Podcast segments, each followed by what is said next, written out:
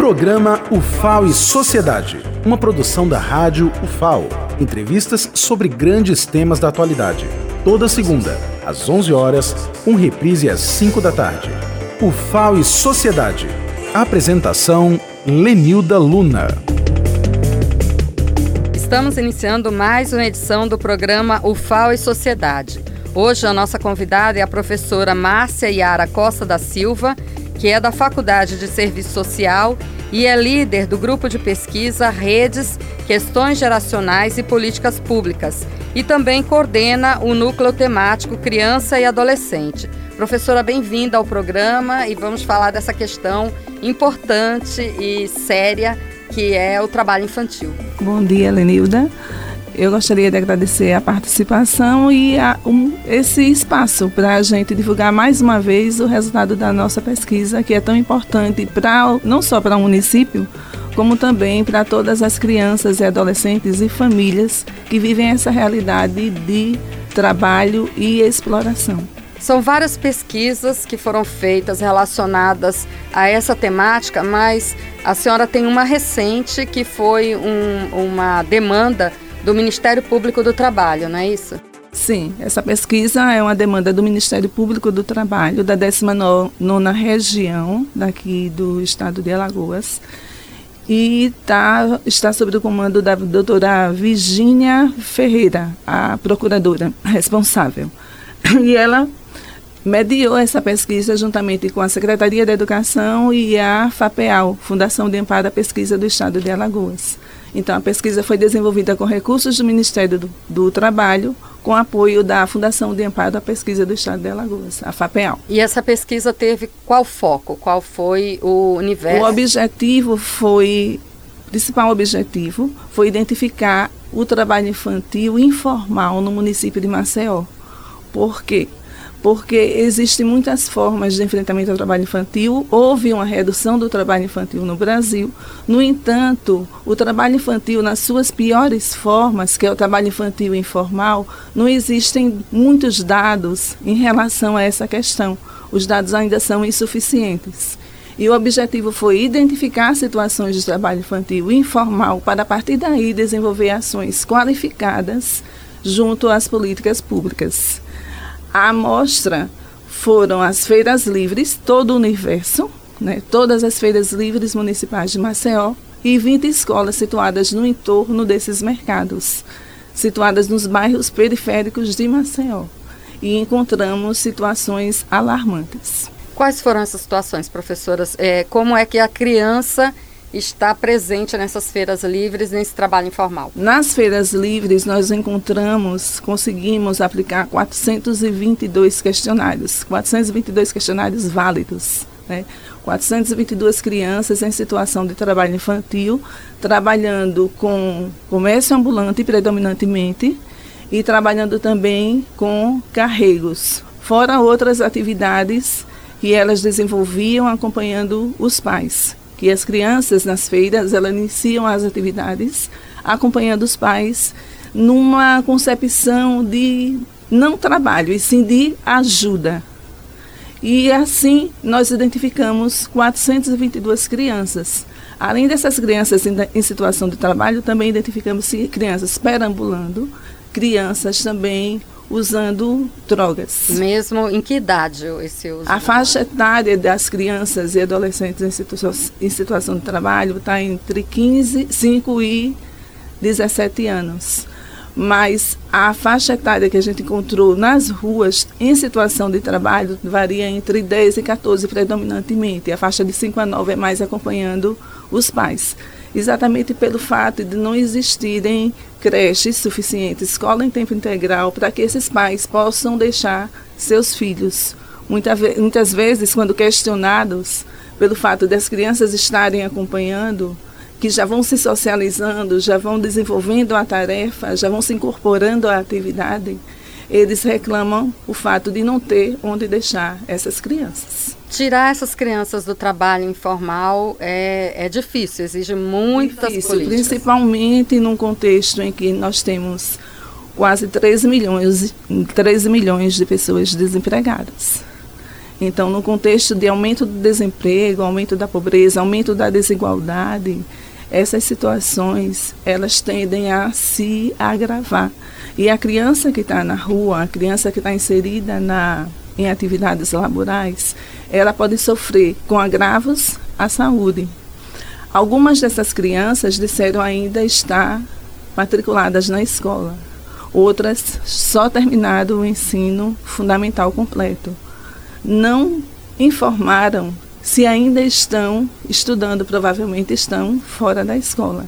E a mesma realidade a gente encontrou nas escolas municipais. Mais de 75% das crianças entre 10 e 14 anos estão trabalhando e ainda estão no ensino fundamental. E a gente encontrou muitas situações de criança com defasagem da série, com dificuldade de ler, escrever, interpretar. E o fato delas estarem na rua desenvolvendo atividades pode afastá-las da escola, pode levar à desistência ou à evasão escolar. Sem falar numa questão que é muito séria. Além de desenvolverem trabalhos nas ruas, essas crianças, elas também conciliam estudo, trabalho com afazeres domésticos. E muitas vezes ainda cuidam de pessoas doentes, que podem também acarretar tanto em agravos a sua saúde física, o seu desenvolvimento integral, como também a sua saúde mental. É uma sobrecarga muito grande muito para a criança. Muito grande para a criança. É, as crianças das escolas, elas desenvolvem em média 16 horas de trabalho semanais, sem contar com as atividades que elas desenvolvem dentro de casa e com os cuidados.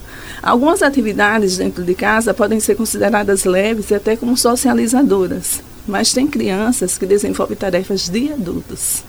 Cuidam de todos os afazeres domésticos, desde lavar, cozinhar. Além disso, ainda cuidam de pessoas idosas ou de crianças menores. E cuidar de pessoas doentes já Se é... nós fôssemos contabilizar a carga horária dessa criança na rua, na escola e em casa, ela dobraria. E o resultado desse cansaço, dessa exaustão física e mental, vai refletir diretamente no resultado dos estudos e vai contribuir decisivamente para a evasão escolar. Foi necessário, assim, muita campanha de sensibilização e políticas públicas é, para que esses pais em situação de extrema pobreza ainda assim mantivessem seus filhos à escola.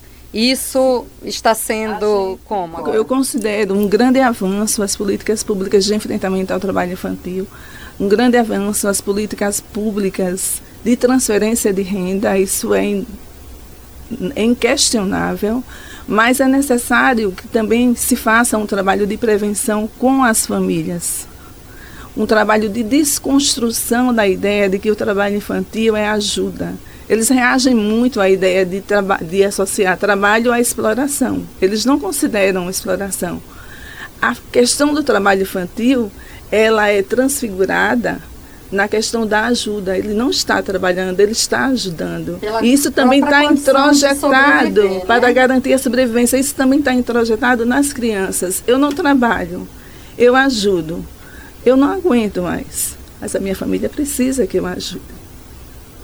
E esses são os vários foram os depoimentos das crianças e adolescentes pertencentes às famílias que estão inseridas nessas escolas. Como também quando nós fizemos oficinas com os pais, nós fizemos oficinas com pais, com crianças, tudo em função do debate em torno da prevenção antes de aplicarmos os questionários nós verificamos que essas crianças e essas famílias são famílias também que já foram crianças trabalhadoras, se refletem a um ciclo geracional. E o mais importante dessa questão são famílias de bairros periféricos da cidade de Maceió, onde a renda mensal é inferior ao salário mínimo, estão desempregadas ou subempregadas e especificamente a maioria, 88% dessas crianças, são negras. Então, discutir o trabalho infantil remete necessariamente a uma discussão sobre a questão de gênero, sobre a questão de raça e sobre a questão de etnia. Essa questão é importante, professora, para perceber que também não se pode responsabilizar a família, os pais. São questões sociais que a família, como a senhora disse, ela precisa sobreviver. Ela já vem daquela realidade. Como é que ela vai enxergar outra perspectiva se essa outra perspectiva não for oferecida a ela? Eu rebato muito né, nas palestras, nos cursos que eu venho desenvolvendo, que não se pode criminalizar a família por uma situação que ela não é responsável e que ela não tem controle, que ela já vive num cenário de violência, de pobreza, de desemprego, onde os salários dos filhos, os salários não, o rendimento mínimo que os filhos é, conseguem alcançar, ajudam, complementam, ajudam não, complementam essa renda familiar. Então, como eu posso falar, enfim, do trabalho infantil numa sociedade em que o, o desemprego cada vez aumenta, a pobreza cada vez aumenta, ocorre corte nos gastos de políticas públicas investimentos em políticas públicas direcionadas à prevenção. Porque nós estamos falando aqui, estamos falando aqui da necessidade de trabalhos de prevenção, de desconstrução de mitos inclusive, especialmente do mito de que trabalho infantil é normal. Se trabalho infantil fosse normal, se trabalho infantil fosse educador, porque só as crianças pobres da periferia, da periferia é que trabalham. É, e comparar um, uma atividade socializante, como a senhora colocou, com um trabalho que tem uma sobrecarga que impacta na vida, na saúde, é injusto Físico, isso, né? Física e mental dessas crianças.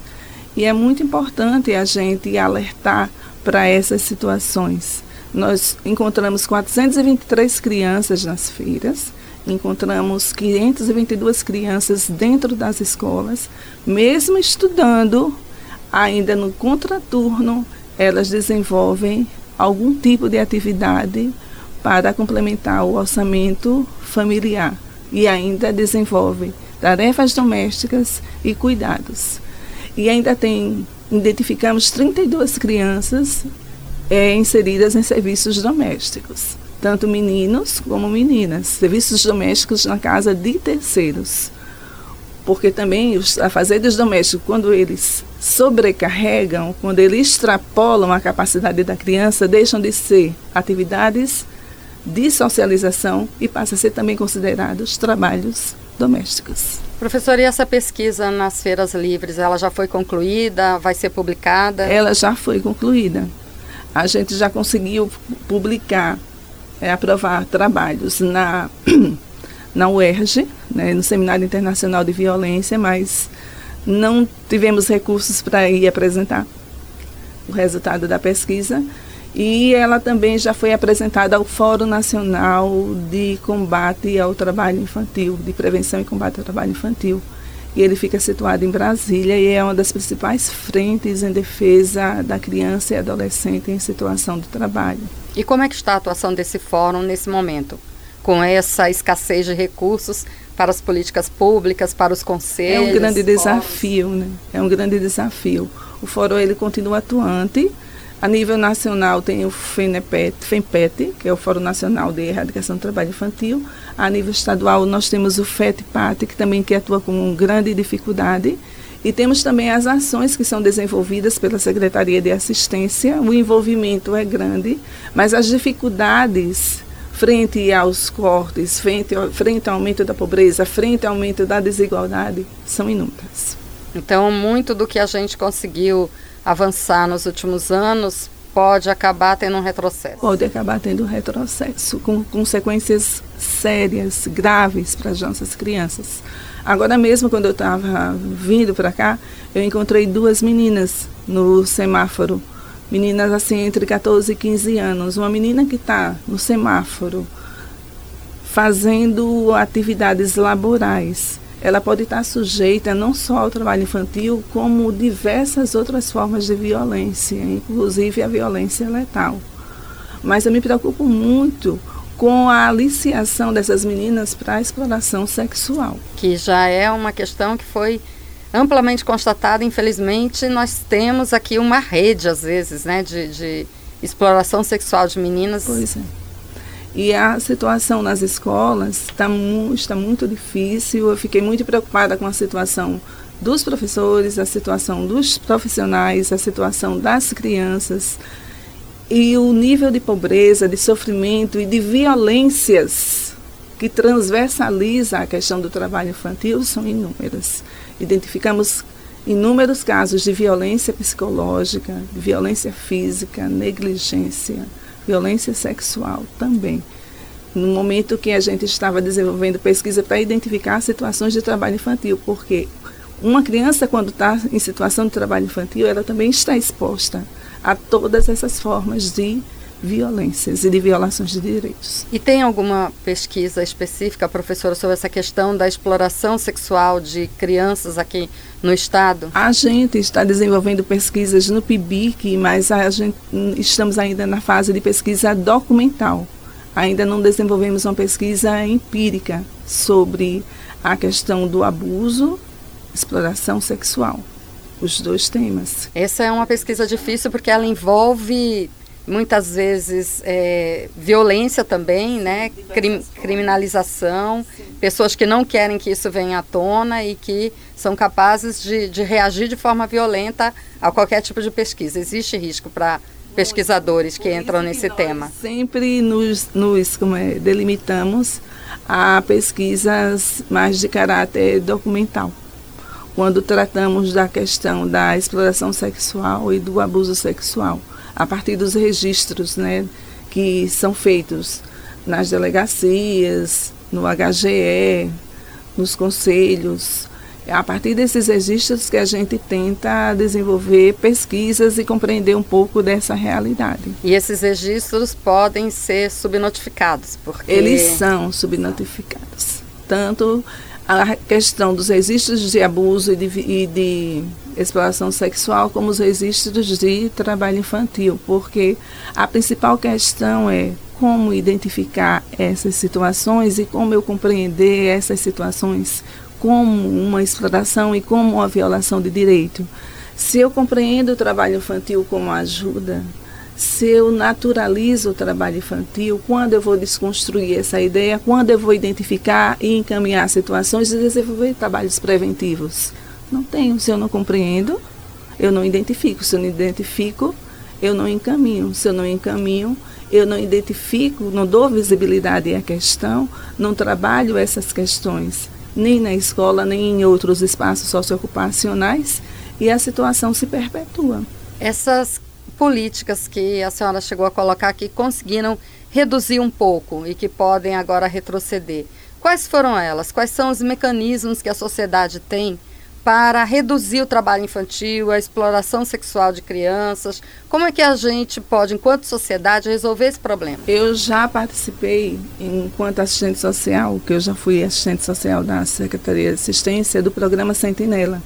E eu achava o programa de Sentinela ele um programa muito efetivo, apesar de todos os limites que todos os programas têm, no sentido de identificar situações, encaminhar, acompanhar a vítima, acompanhar o agressor. E hoje eu estou achando as, as ações mais fragmentadas, mais soltas. A mesma coisa em relação ao programa de erradicação do trabalho infantil, que ele tinha um desenho que havia uma articulação maior entre a assistência e a escola, apesar de eu defender também a ideia de que a saúde também deve estar inserida nesse processo, como também a Secretaria de Esporte, Lazer e Turismo.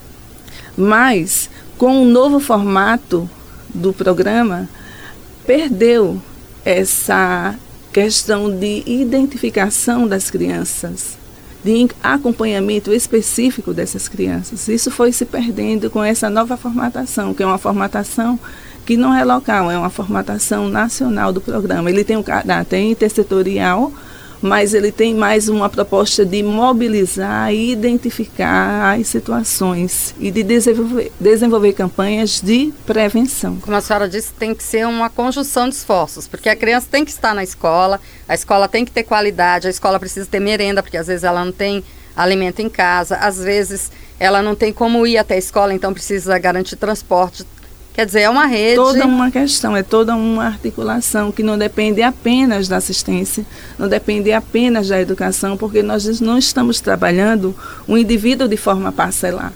A gente está tratando de uma criança que pertence a uma família, um ser integral, que precisa que todas essas necessidades sejam atendidas.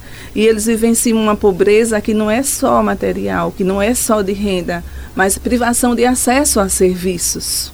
Serviços de saúde? Saúde, educação, acesso à internet, saneamento básico. A pesquisa da Unicef, da Unicef ela já traz essa questão das privações e já, já discute a questão que a pobreza não se limita à questão da pobreza material e mostra a realidade do Nordeste e, consequentemente, a realidade de Maceió. Quer dizer, a desigualdade social, ela condena essas crianças, porque se não existe acesso a bens materiais, a serviços, se a miséria é, impede essa família de ter acesso a uma vida digna, como é que a criança vai ter uma infância, né? E isso vem sendo reproduzido através das gerações. No depoimento das mães, a gente sente como elas trabalharam na infância, como elas compreendem a necessidade de suas crianças não trabalharem, mas como também elas não têm outra opção a não ser fazer com que trabalhem.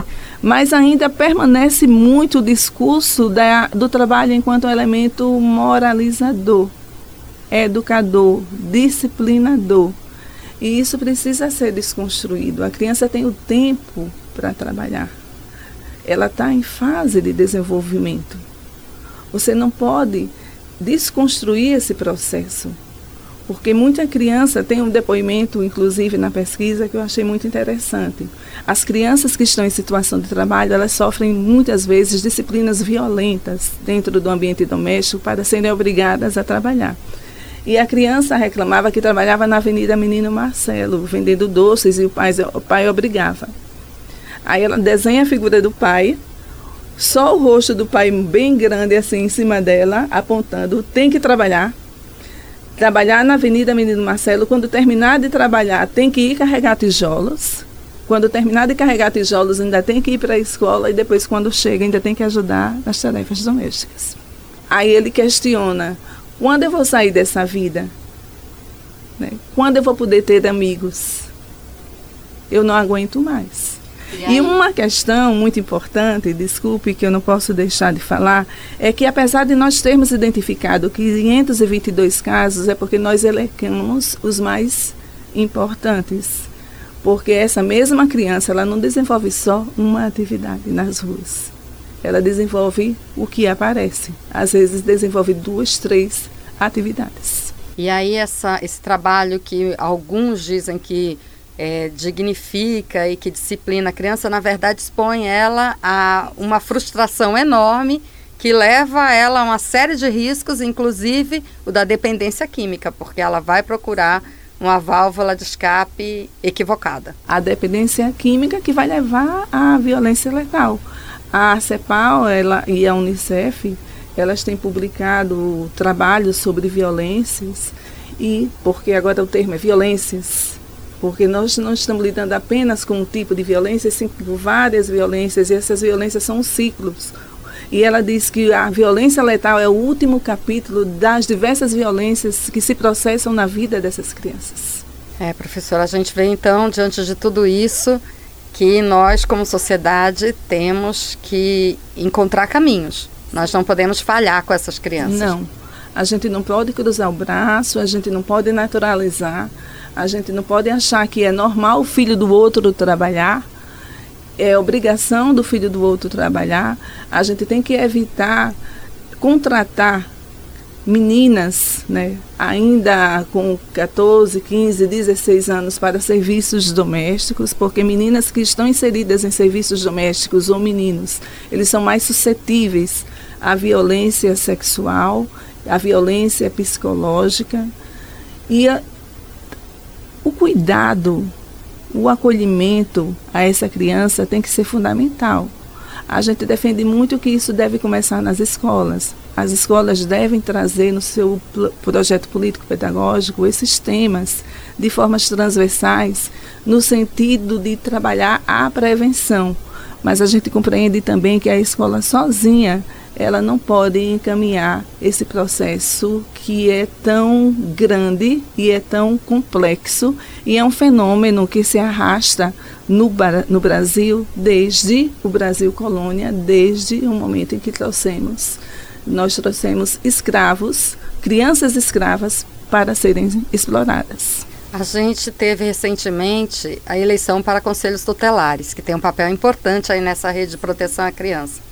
E se espera que esses conselheiros eles tenham noção dessas questões políticas e sociais que a senhora está colocando e não que apenas é, tenham uma visão assistencial imediata, individualista, que não vai resolver. Pode até ser um paliativo, mas não resolve. É preciso ter toda essa lógica maior de política social. Tem que ter uma compreensão mais ampla, compreender o que é a infância, o que é a adolescência, quais são as, as determinações que levam aquelas situações de violência, evitar culpabilizar a família, criminalizar a família, porque a criminalização da pobreza é um fator assim que eu acho muito negativo, porque a criança ou a família em situação de pobreza, ela já é vítima de uma sociedade desigual, de uma sociedade que não cria oportunidades de trabalho, uma família que vive em bairros periféricos, bairros extremamente violentos, muitas vezes dominado pelo tráfico de drogas,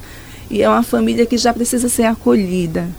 E os conselheiros tutelares, os conselheiros municipais dos direitos da criança, todos os técnicos que trabalham em todas as políticas setoriais, precisam ter essa compreensão, precisam ser muito bem qualificados no sentido de identificar essas situações e saber fazer encaminhamentos devidos, evitando a criminalização dessas famílias. Professora, então, muito obrigado por esses esclarecimentos e a gente fica aqui acompanhando esse trabalho e também é, nesse estado de alerta né, necessário para que a gente não retroceda tanto, para defender as políticas públicas que salvaguardam a infância, né, nossas crianças. Muito obrigada, Lenilda, pela oportunidade. Foi com grande alegria que eu trouxe para aqui para o FAO o resultado da nossa pesquisa, que é uma pesquisa que não foi resultado individual, é um resultado de um trabalho coletivo do grupo, dos alunos pesquisadores e dos profissionais que também integram o grupo, que participaram desse processo. Eu também não poderia deixar de agradecer aos assistentes sociais da CEMED,